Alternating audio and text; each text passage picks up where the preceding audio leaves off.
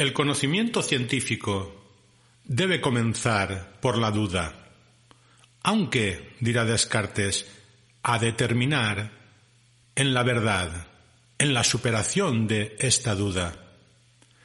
Pero paremos ahora, atendamos ahora a la primera parte de la proposición. La duda como origen del conocimiento verdadero.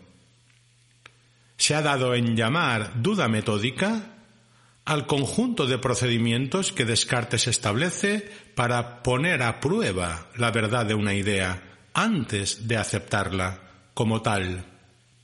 Dada la insatisfacción que a Descartes le produjeron sus estudios en la Fletch, con excepción de las matemáticas, en lo referente a la solidez o a la verdad de las materias que allí aprendía, Descartes sintió la necesidad de cuestionar todo el conocimiento recibido, por así decirlo, dejarlo en suspenso, hasta haber examinado por él mismo, metódica, sistemáticamente, cualquier problema. En este proceso de examen metódico, la duda es el primer peldaño, el primer nivel es decir, la duda metódica cartesiana ya forma parte del proceso epistemológico de desvelación de la verdad, de búsqueda de la certeza en el conocimiento. No se duda por solo dudar. Dirá Descartes, no pretendía imitar a los escépticos, que fingen ser siempre irresolutos y dudan solo por dudar, sino asegurarme de que los pasos que daba en el proceso de obtención del conocimiento eran pasos seguros y firmes.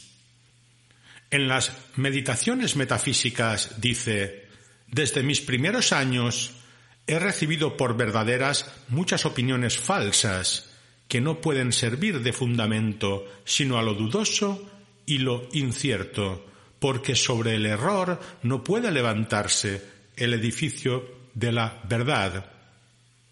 Y en el discurso del método concluye, en lo que atañe a las opiniones que hasta entonces había creído, no podía hacer nada más que emprender de una vez el quehacer de suprimirlas.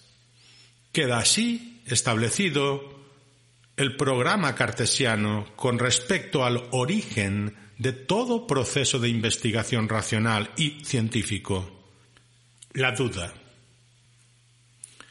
La duda cartesiana supone algo revolucionario en su momento. Cuestionar el principio de autoridad. La verdad de una proposición no depende de quién la haya enunciado, sino del rigor del método con el que haya sido obtenida.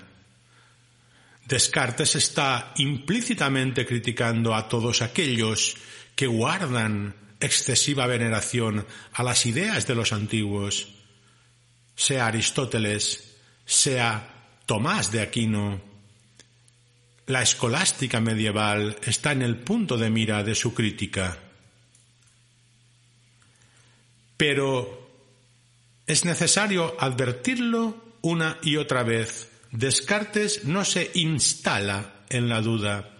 La duda cartesiana es provisional y teórica. Descartes no es un escéptico al estilo de Francisco Sánchez o Pierre Charon o del más conocido Montaigne. Descartes critica, de hecho, repetidamente la moda del escepticismo que se extendía por su época. Al contrario que los escépticos, dirá Descartes en el discurso del método, todo mi propósito no tendía más que asegurarme y arrojar a un lado la tierra movediza y la arena para encontrar la roca o la arcilla.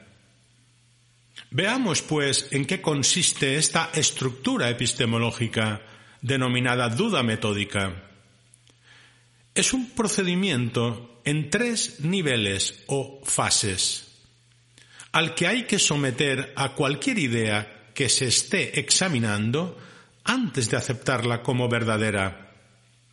La duda metódica forma parte de un programa filosófico de Descartes, pues trata de eliminar obstáculos de tipo epistemológico, pero también ontológico y lógico, como veremos enseguida, obstáculos en la persecución racional de la verdad. El primer nivel o peldaño de la duda, de la duda metódica, es la duda sobre la fiabilidad de los sentidos. Este es el nivel epistemológico.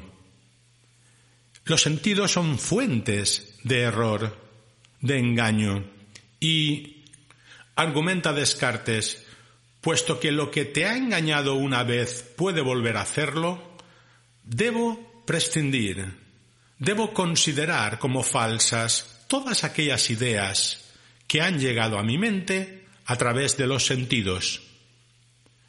Este nivel de la duda, este primer nivel de la duda, deja fuera de la verdad, del ámbito de la verdad, todas aquellas ideas que han penetrado en mi razón a través de la experiencia sensorial.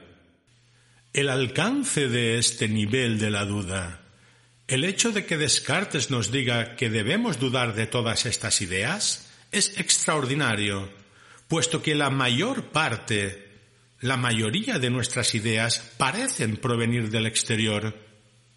Este nivel deja fuera del conocimiento verdadero no acepta como conocimiento verdadero el conocimiento empírico. Los empiristas se rasgan las vestiduras con esta afirmación. Denominamos a este nivel epistemológico porque cuestiona una de las fuentes, uno de los orígenes del conocimiento humano, que es la experiencia. Si una idea supera este nivel de la duda, es decir, si manifiestamente poseo una idea que no puedo haber obtenido del mundo exterior a través de la experiencia, Descartes la somete a una nueva prueba más exigente que la anterior, al segundo nivel de la duda, al nivel ontológico. La duda ontológica se denomina duda sobre la dificultad de distinguir la vigilia del sueño. Es ontológica precisamente porque cuestiona ya no el conocimiento como antes, sino de manera directa la realidad. ¿Qué es lo real? ¿Lo que creo estar experimentando ahora mientras grabo este audio? ¿O la pesadilla vívida, nítida que he tenido esta noche que me ha hecho despertar entre sudores, es decir, haciendo reaccionar mi cuerpo. Es un hecho que a veces tenemos sueños tan nítidos que desde el interior del sueño somos incapaces de saber que estamos soñando, es decir, los tomamos por la realidad, según el mismo criterio, según el mismo criterio lógico, ¿por qué estas experiencias que tengo en este momento, que me parecen claras y nítidas, no podrían ser fruto de un sueño, porque no puedo estar soñando ahora. Se concluye en este nivel de la duda, pues, que las ideas podrían ser fruto de una realidad equivocada, malinterpretada, de un sueño, y no tendría manera alguna de saber que es así. Pero si aún quedaran ideas que pudieran experimentarse con la misma coherencia, tanto en sueño como en vigilia, y que, por tanto, no se vieran afectadas por este nivel de la duda, Descartes la somete a un último nivel, un nivel llamado hiperbólico precisamente porque es exagerado y radical, el tercer nivel de la duda cartesiana es conocido como la hipótesis del genio maligno. Descartes imagina, hace un supuesto teórico. Imagina que no hemos sido creados por un Dios bondadoso, que, por tanto, de acuerdo con su bondad, nos habría construido a su imagen para acertar, para no equivocarnos, nos habría dado una razón que funcionaría de acuerdo con principios lógicos. Pues bien, no.